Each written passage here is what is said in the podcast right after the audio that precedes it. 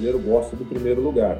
E já na primeira, eu já consegui isso, foi um alívio assim tremendo. Né? Foi um alívio de, nossa, conseguimos atingir o objetivo tão sonhado da vida de todo mundo. Pode Virts. Juntos por um ciclo virtuoso de conteúdo. O seu podcast de novidades promissoras, iniciativas positivas, ações solidárias e entrevistas inspiradoras. Esse é o Podvirtes, o lado bom de tudo. Disponível também em vídeo no canal do R7. É só acessar youtube.com barra R7. Eu sou Adriana Amaral e dando sequência à nossa série especial de entrevistas com atletas inspiradores, a conversa de hoje é com uma das maiores estrelas da história do vôlei brasileiro, o campeão olímpico em Barcelona, 1992, Marcelo Negrão. Seja muito bem-vindo, querido. Tudo bem, Adriana? É um prazer hoje estar podendo falar com você, principalmente né, por conta dessa pandemia e a gente tem, graças a Deus, a tecnologia que nos aproxima um pouquinho mais, né? Para nós é um prazer enorme e, assim, fazer essa série especial pode vir ser uma delícia de fazer. E fazendo essa série especial sobre Olimpíadas é tudo de bom. A gente está curtindo demais também. Valeu, obrigada pelo convite, por ter aceitado o nosso convite. Nada, como, como eu te falei, é, é um prazer né? e é sempre importante a gente ter esse espaço na mídia, né? A gente que é um país que vive muito do, do futebol e quando aparecem as Olimpíadas sempre começa a divulgar um pouquinho mais os esportes e principalmente o voleibol. Então eu que agradeço. Bom, vamos lá, Marcelo. Seguinte, você nasceu em São Paulo, mas o seu primeiro contato com o vôlei foi em Pernambuco? Foi em Recife. Bom, eu, eu vou tentar resumir a história né, para ser um pouquinho mais, mais rápido. Eu nasci aqui em São Paulo. O meu pai, Adriana, ele jogou basquete pelo Palmeiras, né, na adolescência, quando ele chegou quase no time adulto profissional. E na época o meu avô falou: olha, esse negócio não vai dar dinheiro, você vai ter que se formar, vai ter que trabalhar. E tirou ele do esporte. Mas ele sempre teve aquela cultura do esporte. Meu pai era bem alto, meu pai tinha 1,95m. E ele, né, com essa cultura do esporte, é, sempre praticando atividade física, sempre né, um cara agitado, é, casou com a minha mãe, logo na sequência eu já nasci. E em seguida ele se formou como engenheiro mecânico e teve uma proposta de trabalhar em e foi para Recife, lógico, para dar uma condição melhor para a nossa família e tal, aquela coisa toda, que todo mundo está acostumado né, de, de acontecer essas transferências. E ele aceitou esse, esse desafio para Recife. Só que chegava no final de semana, ele tinha necessidade de fazer uma atividade física, ele tinha necessidade de fazer um esporte. Só que ele tentou o basquete, mas todo mundo sabe como Recife, assim como Rio de Janeiro, o Nordeste todo, é uma cidade é, que prevalece mais os esportes de praia, né? E aí o que, que aconteceu? Ele começou a, a ver o vôlei de praia, começou a praticar o vôlei de praia, e nessa ele viu que eu já com 10 anos, 10, 11 anos, já era um cara bem alto, já tinha mais de 1,80m para época, porque hoje em dia, Adriana, não é mais tão alto assim não, viu? Mas naquela época a garotada é, é de 1,80m, quase 1,90m, tão cedo assim, era raro. E ele me viu crescendo muito rapidamente e me levou para o vôlei de praia, onde ele falava, ó, fica aqui ajudando, fica vendo como que é o esporte e tal. E aquela história, um belo dia faltou um, me colocaram para jogar e meu pai falou, olha, de hoje em diante você vai começar a vir, vai começar a jogar com a gente aqui, vai começar a participar do vôleizinho aqui com a gente. Tinha um técnico de um colégio, é um colégio que investe muito em esporte, todas as, as modalidades, dando uma bolsa de estudo para o atleta é, e jogando jogos escolares. Me viu jogando esse técnico desse colégio, me fez um convite para estar tá lá participando do colégio. Eu fiz o teste, passei no teste e comecei a jogar. Lá eu joguei os jogos escolares e, e o técnico da seleção pernambucana viu esses jogos escolares e me convocou para a primeira seleção pernambucana, onde eu joguei estado contra estado, se chama Campeonato Brasileiro de Seleções de Categorias de Base. Ele me viu jogando, e é, é um técnico aqui de São Paulo, me viu jogando nesses campeonatos é, é, e me chamou para vir para São Paulo. Então, assim, foi uma, uma, ascensão muito rápida, o meu começo, e todo uhum. mundo fala, pô, mas você é pernambucano? Eu tô falando, não, eu comecei a jogar em Pernambuco, né? Amo uhum. Recife, tudo, mas é, eu sempre fui paulista. E aí eu tive essa oportunidade de vir para São Paulo, e o meu pai falou, olha, Marcelo, agora está na hora de você decidir se você vai ser jogador de verdade ou não, se você quer ou não, porque o, esse clube, na época era o Banespa, onde formou grandes atletas, o Banespa, é, ele dá essa oportunidade de você um dia se tornar um jogador de vôlei profissional. E se você for para São Paulo, mesmo com 14 anos, né, na época, 13 para 14 anos, é, você tem o apoio das tuas tias, dos seus avós, todo mundo é de São Paulo, então você não vai ter problema nenhum em adaptação, né? E daí eu falei, não, tudo bem, pai, é isso que eu quero para mim. E eu vim para casa do atleta, onde eu morei aqui em São Paulo, na casa do atleta, ali na Avenida Santo Amaro, você tem uma ideia, morei junto com o Giovanni, desde os 13 anos que eu conheço o Giovanni, e nessa casa do atleta tinham 30. Desses Nossa! 30, Uma galera! Só dois, Adriana, se tornaram jogadores de vôlei profissional, né? Jogadores de vôlei de uma seleção brasileira profissional. Então, assim, é, é um meio muito concorrido, mas eu tinha que arriscar e tinha que aproveitar essa oportunidade. Então, ele foi o seu maior incentivador. Desde o começo, ele viu que você tinha talento. É, foi porque ele, depois do, dos jogos da brincadeira, ele me pegava sempre ali e me colocava para treinar um pouco a mais, até eu realmente conseguir adquirir os momentos, os movimentos perfeitos, né, para poder jogar o voleibol. E mesmo depois que eu casei, filho e tudo, até os últimos minutos que eu estava jogando como profissional dentro de quadra, e ele estava vivo ainda, e ele, poxa, via o jogo, me ligava, Marcelo, você tá errando isso, você tem que melhorar aqui. Eu, tá bom, pai, tá bom, pai. que legal. Ali no meu pé, sempre exigindo assim a, a, excelência no esporte, né? Mas foi o meu maior incentivador. É verdade que você treinava sozinho? Você levantava, cortava, ia para ataque, tudo junto? é, assim, eu, eu tive esse conceito, né, de estar tá sempre querendo ser o melhor é, de estar sempre buscando a melhor excelência e aí eu não, não ficava contente só com o treinamento que era passado e depois do treinamento eu ficava treinando sozinho. Inclusive, é, eu morei em algumas cidades na Europa e uma delas foi Roma, né? Quem que não quer morar em Roma? E quando eu tinha as folgas, é, eu pegava um colete que eu tinha de 10 quilos, colocava, ia para a arquibancada, tudo escuro, pedia pro, pro rapaz que cuidava, o zelador que cuidava do ginásio, de acender as luzes, pegar um carrinho de bola, ficava subindo e descendo a arquibancada, e depois eu pegava a bola e ficava jogando para cima, atacando, sacando, e a minha mulher ficava indignada comigo, porque era um dia de folga. E eu lá treinando, ela, pô, mas é folga, vamos conhecer Roma, vamos passear, vamos conhecer uma das cidades mais históricas do, do planeta, e você aqui treinando, treinando, treinando. Resumindo, consegui ganhar o campeonato italiano, consegui bater alguns recordes, é, consegui ser eleito o melhor estrangeiro da temporada, mas não conheci Roma. mas depois você voltou e conheceu, vai? Não, não? ainda eu vou voltar. É, é, um, é uns planejamentos de voltar para essas cidades onde eu morei e poder conhecer com mais calma. Né? E aí você disse que treinava, então, assim, incansavelmente. De onde vinha essa determinação, Marcelo? Porque eu, eu sempre coloquei na cabeça que eu queria ser o melhor o tempo inteiro. É, sempre coloquei na cabeça que eu não queria ser reserva, odiava ser reserva, odiava quando eu estava jogando mal, ia para o banco de reservas. No outro dia eu treinava mais ainda para estar tá no time titular.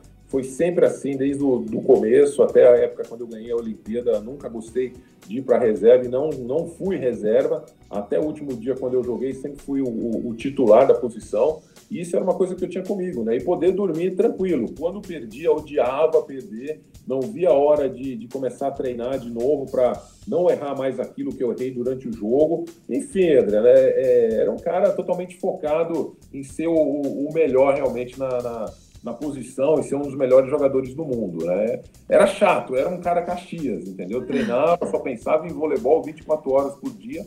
E foi uma das, das coisas que mudou muito ao, ao decorrer do tempo porque eu só pensava em voleibol. E eu tive uma lesão que acabou me voltando para o que é a realidade do mundo. E aí eu tive a oportunidade de saber que um dia eu ia parar de jogar, que um dia tudo aquilo que eu fiz é, foi bacana dentro de quadra, mas não era aquilo que ia me segurar para o resto da minha vida e eu precisava me ligar um pouco mais do que é a realidade do mundo, porque os jogadores eles ficam presos, Adriana, dentro de um ginásio de 8, 10, 12 horas todo dia esquece do mundo, simplesmente esquece do mundo, acha que o mundo é simplesmente o mundo do voleibol e não é isso. Né? Eu tive essa, essa lesão, me recuperei da lesão, mas eu tive a oportunidade de ver que o mundo é o que a gente está vendo aqui hoje. Tem vários outros caminhos, tem vários outros segmentos que você um dia pode seguir, que você vai ter que seguir, porque o esporte, para muitos, quando acaba, acaba, literalmente acaba. Né? Eu ainda tive a oportunidade de estar no meio do esporte ainda como comentarista, é, agora como técnico, me tornei técnico de voleibol profissional, é, mas outros param, ficam desesperados, entram em depressão, é, é um mundo muito complicado. E eu, com essa lesão, tive a oportunidade de me tornar empresário, tive a oportunidade de saber o que, que vai acontecer depois de uma, de, um, de uma profissão. Né? Então, tudo bem que eu era Caxias, tudo bem que eu queria, mas eu já estava com o foco de saber que um dia eu ia parar de jogar. Isso acabou para mim me tornando mais fácil quando eu parei de jogar, diferente do que eu acompanho até hoje com alguns amigos. Quando você teve essa lesão, você já estava encerrando a carreira ou não? Não, pior que não. Pior que eu estava no auge ainda, eu estava eu tava com 28 anos. É, fui ah, na primeira bem novinho, bem novinho. Fui na primeira seleção do Bernardinho. O Bernardinho acabou de assumir a seleção brasileira. Eu fiquei um tempo com ele. Depois eu tive a lesão. Teria sido bicampeão olímpico também. É, e por conta dessa lesão acabei abandonando a seleção. E uma das coisas que até, né, não não que eu gostei, claro, mas que eu me dei assim por feliz é que eu acabei minha carreira mesmo na seleção brasileira jogando. Não era reserva, né? tá certo. É, e qual era, quando você começou no vôlei, qual era seu maior sonho? Ah, sem dúvida, colocar a camisa da seleção, né? Acho que todo atleta, é, todo adolescente, quando, quando começa né, a, a ter uma carreira, ou pelo menos trilhar, tentar pensar numa carreira e trilhar o seu caminho como atleta é, olímpico, é um dia colocar a camisa da seleção brasileira, é um dia escutar o hino nacional. Né? Então foram por muitos anos e até hoje a única coisa que, me, que eu sinto falta, que me dá realmente saudade, não é o fato de estar lá na seleção, treinando tal, não. É a hora que você perfila do lado da, da, da quadra, do lado do seu adversário e escuta o hino nacional. E principalmente escutar o hino nacional aqui no Brasil é uma coisa, nossa, arrepia até hoje. Isso é que eu sinto maior falta depois que eu parei de jogar. E como foi quando você colocou pela primeira vez? Ah, emocionante, né? Emocionante. Você foi lembra uma... da sensação? É, lembro, lógico que eu lembro. Bom, eu coloquei a camisa da seleção brasileira, eu tinha 15, 14 para 15 anos. Foi uma coisa muito rápida, mas foi a camisa da seleção brasileira da base. Eu fui jogar, o, eu joguei o Campeonato Mundial, o primeiro Campeonato Mundial Infanto Juvenil, na qual eu era o capitão e nós ganhamos esse campeonato, onde eu comecei a surgir para o mundo do voleibol nesse, nesse momento aí, depois desse título. E foi emocionante, foi muito sofrido, foi muito treino. Na época eram quase que 30 também convocados para treinar. Você imagina, 30 garotos com o mesmo sonho. E a cada semana era um cortado, dois ou três eram dispensados. E por aí vai, aí você vai naquela pressão de eu tenho que treinar mais, eu tenho que ser melhor do que o outro, você já começa a competir ali mesmo, né? E quando o técnico define os 12 que vão estar fazendo parte, meu Deus do céu, é uma emoção muito grande, porque você vê o, o, o pessoal chegando com a tua camisa, te entregando a tua camisa escrito Brasil no peito, com o teu nome escrito atrás. Nossa, é uma sensação é, incrível, incrível, indescritível. Delícia. E quem era o seu maior ídolo, ou quem é o seu maior ídolo no esporte? Na época era o Montanaro. Eu, eu gostava muito do estilo dele jogar, né? Jogador da seleção é, brasileira de vôlei da geração de prata. É, gostava muito do jeito dele jogar, gostava do estilo de jogo dele e tive o prazer e a oportunidade de jogar junto com ele na época no Banespa também. Né? Fui campeão, três vezes campeão brasileiro junto com ele aprendi muita coisa com ele, principalmente essa dedicação de treinar o tempo inteiro, de se dedicar sempre. Né? Então, sempre foi o, o Montanaro meu ídolo. Você disse que com 14 ou 15 anos você já vestiu a camisa da seleção brasileira de base. Dali até os 17 você já estava no time oficial. Como foi esse esse caminho dos 14, 15 aos 17? Você já esperava? Você já sabia que você ia estar lá tão novinho assim? Não, Adriana, não tinha nem, nem noção, nem passava pela minha cabeça que um dia eu ia chegar é, tão rapidamente numa seleção brasileira, né? Foram alguns fatores que ajudaram para isso também. Eu acabei ganhando o campeonato infantil juvenil, fui eleito um dos melhores jogadores do campeonato. Na sequência, a seleção acima, que é a seleção juvenil, o técnico já me chamou para fazer parte da seleção juvenil. Dentro do, do, do, treinamento, você acaba se destacando. Eu acabei me destacando é, muito bem, acabei sendo promovido como jogador titular, apesar da pouca idade. E na época existia um técnico já falecido, Bebeto de Freitas. Eu é, lembro, eu lembro, eu lembro. Baita ele, técnico, né?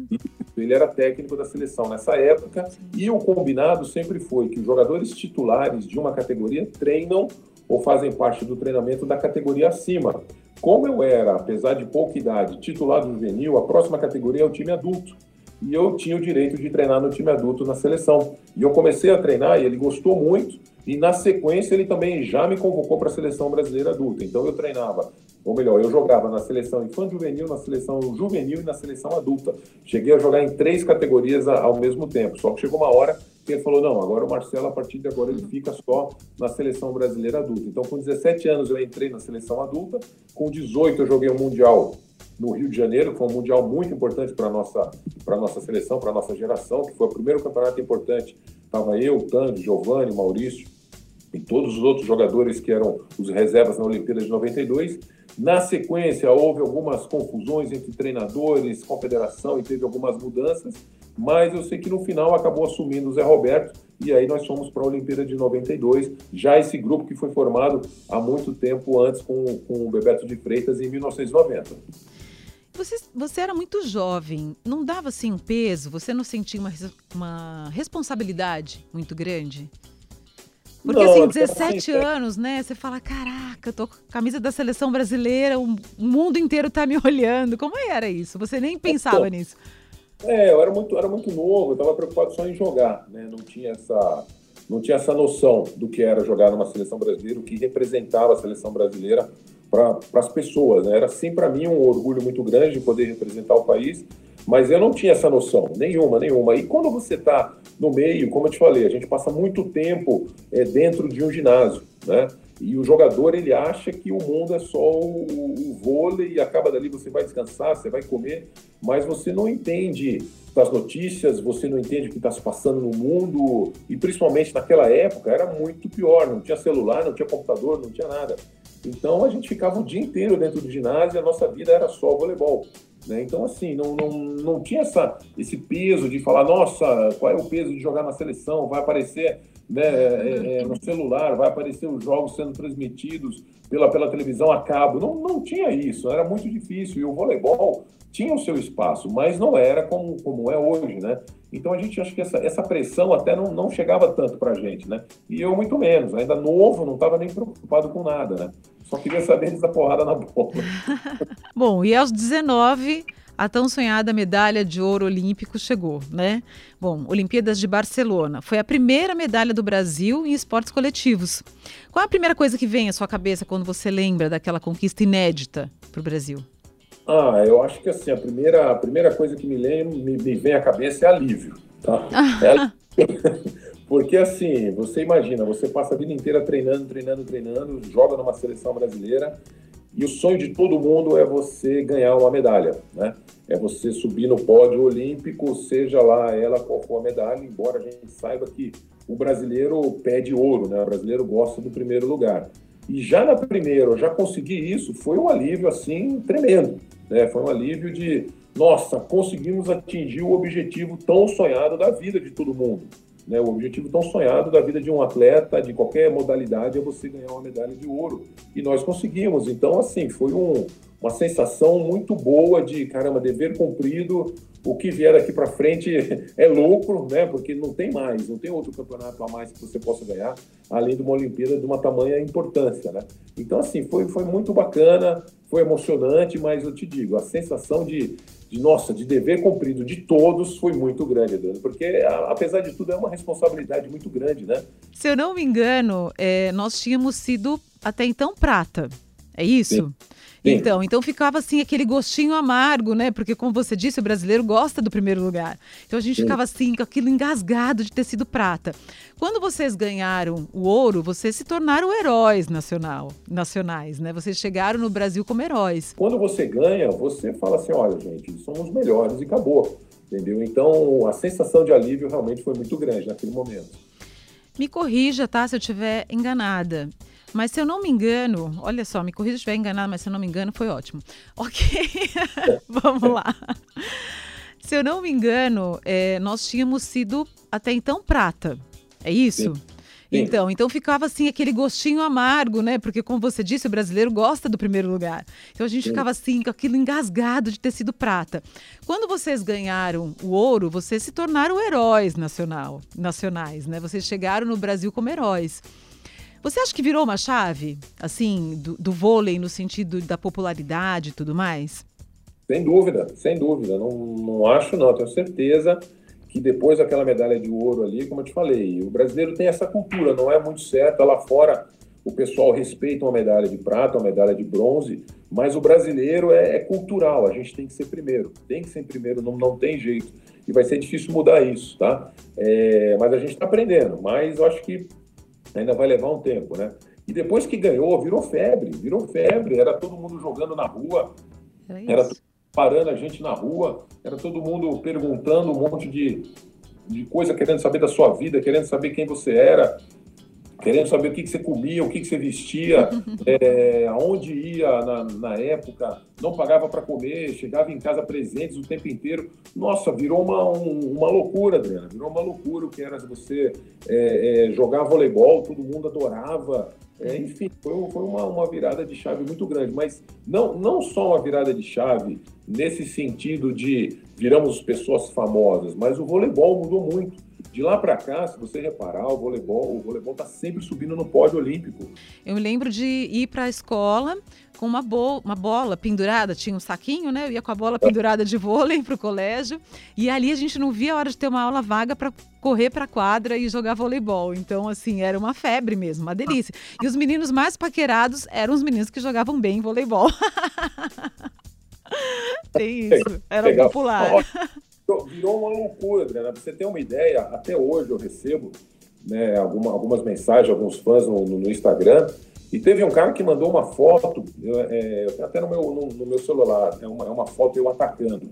É, e o cara tirou essa foto, tem até no livro, tem um, tem um livro da seleção brasileira, enfim, que rodou, roda o mundo inteiro aí, o pessoal sempre pega esse livro para rever grandes histórias de Olimpíadas, e tem a nossa Olimpíada, e tem uma foto eu atacando. O cara tatuou na batata da perna essa foto, sou nossa. eu atacando.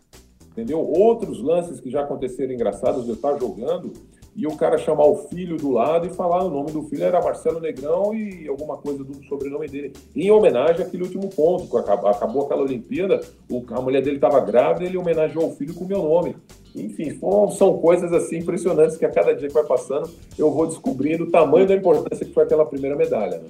A gente fala muito aqui também no Podvirts sobre superação e tal.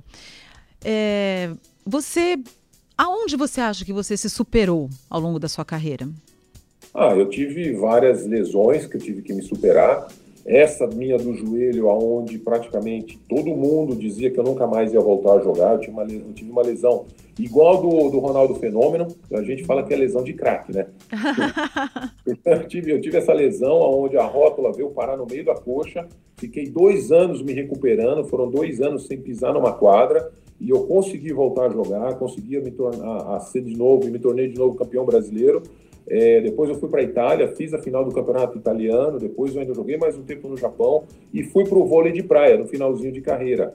Nesse finalzinho de carreira meu, todo mundo dizia que eu também não ia conseguir jogar vôlei de praia, não ia conseguir porque meu joelho não ia suportar. E no meu primeiro ano acabei ganhando um campeonato, não tinha apenas quatro, três ou quatro duplas que disputavam o torneio internacional, mas 99% das duplas brasileiras estavam jogando esse torneio e eu fui campeão desse torneio. Então, assim, foram várias superações. E, na verdade, Adriana, o, o atleta está sempre se superando, está sempre se superando. Sempre é alguém dizendo que tem alguém melhor que você tem que provar que você é melhor. É sempre um adversário que dizem que é melhor que você, você tem que ir lá e você tem que ganhar. É diário, é diário. Enquanto o cara é atleta profissional, ele está sempre tendo que se superar.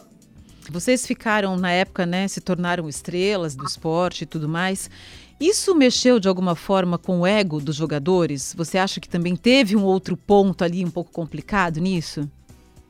Ah, Adriana, assim, é, eu costumo dizer que na época, como a gente não tinha celular, não tinha nada, é, a primeira coisa que nós estranhamos foi quando ouvimos a primeira vez a palavra assessoria de imprensa. A gente tem noção, porque o repórter chegava para a gente, qualquer um liga, fala, é, na beira da quadra, o cara chama para falar com a gente, entrevista ali, e começou esse negócio de assessoria de imprensa que barrava um, barrava outro, e escolhia o que você ia falar, com quem você ia falar, e aquilo foi.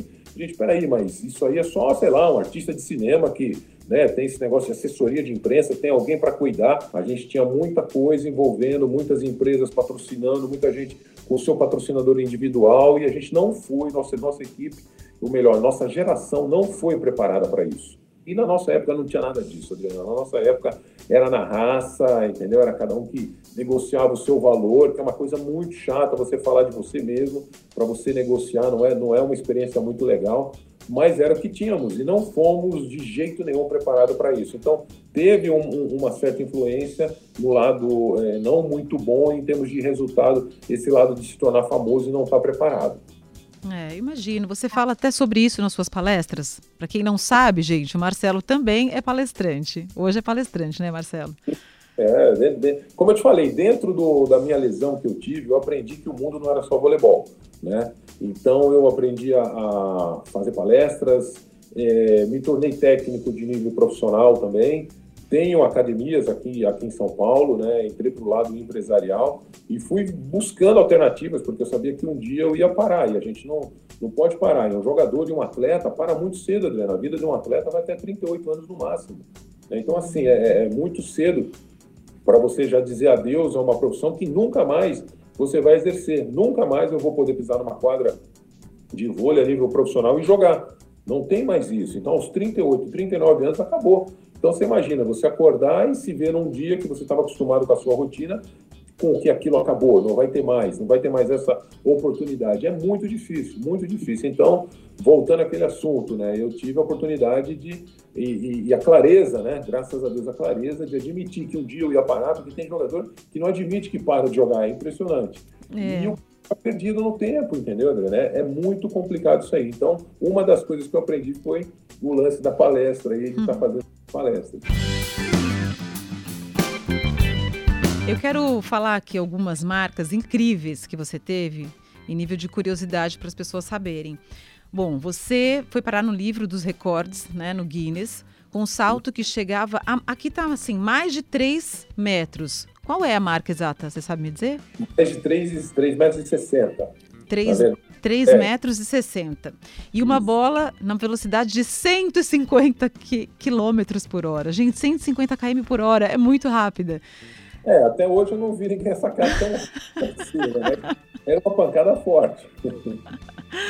E aí tem mais uma marca aqui incrível que foi 74 bolas no chão no mesmo jogo. Você lembra dessa partida, Marcelo? Lembro, nossa, lógico que lembro. Como eu vou esquecer? É, esse jogo foi num time italiano, que eu estava jogando, meu time era um time assim muito, muito fraquinho, muito ruim, onde eu atacava 99% das bolas. É, e foi contra o time, inclusive, do Giovanni e do Renan. Né, e mais alguns jogadores da seleção italiana e da seleção russa também. E, nossa, ali eu ataquei, sei lá, umas 200 bolas, das quais nossa. 74 eu coloquei no chão. Hoje, Adriana, se você fosse calcular, um jogo de vôlei normal são 25 pontos. Então você imagina que eu joguei um jogo, ganhei 3 sets, botando 74 pontos. 75 são 3 sets, deu 74. Né? Então, praticamente jogar 3 sets sozinho, sem mais ninguém do meu lado ali. É, foi realmente uma marca muito, muito boa, muito marcante. Aqui no Podvirts, a gente tem uma tradição de encerrar sempre com a mesma pergunta. Posso mandar? Pode. Defina o futuro em uma palavra. Ah, Deus pertence. Olha, Adriana, eu, eu sou um cara que eu vou te falar a verdade. Eu já fiz muitos planos é. e muitas vezes nada daquilo que eu planejo acontece, a coisa vai acontecendo de uma outra maneira. Então eu parei de pensar. Eu falo assim, ó, tá na sua mão, entendeu? Tá na sua mão e seja feita a sua vontade e nela eu vou me adaptar. Porque várias, mas várias, sabe quando você planeja, planeja, planeja, e acontece tudo completamente, coisas que você nem imaginava, e você tem que se adaptar, e é assim que vai sendo. E na minha vida tem sido assim sempre. Então, se a gente fosse resumir em uma só palavra, seria Deus, de repente? É, exatamente. exatamente. É isso aí. Valeu, Marcelo. Sucesso, adorei. É, a entrevista foi uma delícia, pena que já acabou, passou assim, ó, muito rapidinho. É, mas tá foi bom. um prazer tê-lo aqui conosco. Obrigado. Conta comigo aí. Acho que é, é importante falar o espaço que vocês estão dando para o esporte. Se puder continuar sempre, mesmo depois das Olimpíadas, nossa, é, isso é muito bacana. Tá bom? Legal. Valeu, Marcelo. Valeu, um beijo. Beijo. E essa foi mais uma edição do Podvirtes, o lado bom de tudo, um podcast para propagar iniciativas positivas, ações solidárias, novidades promissoras e entrevistas inspiradoras, como essa do Marcelo Negrão. Muito obrigada, até semana que vem e lembre-se, esse programa faz parte da família R7 de podcasts. Todos os dias tem novidades para você em r7.com/podcast. Beijo, tchau.